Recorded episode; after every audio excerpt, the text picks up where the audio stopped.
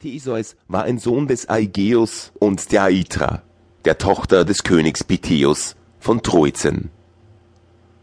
Seine väterliche Abkunft leitete von dem alten König Erechtheus und seinen Athenern her, die, nach der Sage des Landes, dem heimatlichen Boden unmittelbar entstammten.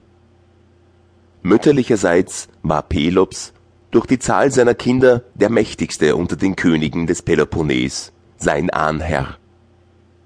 Nach einem von dessen Söhnen, Pitheus, dem Gründer der kleinen Stadt Troezen, kehrte der kinderlose König Aigeus von Athen, der dort 20 Jahre vor Jasons Argonautenzug herrschte, ein, weil er sein Gastfreund war. Dieser Aigeus, der älteste der vier Söhne des Königs Pandion, war sehr bekümmert, dass seiner Ehe keine Nachkommenschaft geschenkt war. Er fürchtete nämlich, die 50 Söhne seines Bruders Pallas, welche feindliche Absichten gegen ihn hegten und den Kinderlosen verachteten. So kam er auf den Gedanken, sich heimlich und ohne Wissen seiner Gemahlin noch einmal zu vermählen, in der Hoffnung, er werde so einen Sohn erhalten, welcher die Stütze seines Alters und seines Reiches werden könnte. Er vertraute sich seinem Gastfreund Pitheus an, und das Glück wollte es, dass gerade diesem ein seltsames Orakel zuteil geworden war, das ihm kündete, seine Tochter werde kein rühmliches Ehebündnis eingehen, aber einen berühmten Sohn gebären.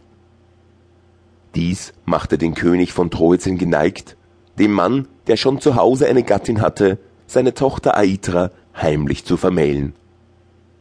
Als dieses geschehen war, blieb Aigeus nur noch wenige Tage in Troezen und reiste dann wieder nach Athen zurück.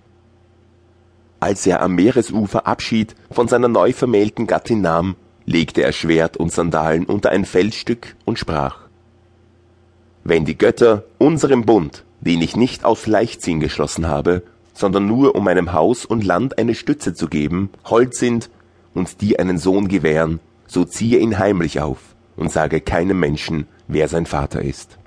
Ist er dann herangewachsen und besitzt er die Kraft, das Felsstück wegzuwälzen, so führe ihn an diese Stelle, lass ihn Schwert und Schuhe hervorholen und sende ihn damit zu mir nach Athen. Aitra gebar auch wirklich einen Sohn, nannte ihn Theseus und ließ ihn unter der Fürsorge seines Großvaters Pitheus aufwachsen. Den wahren Vater des Kindes verheimlichte sie, dem Befehl ihres Gatten gemäß, und der Großvater verbreitete die Sage, dass er ein Sohn des Poseidon sei.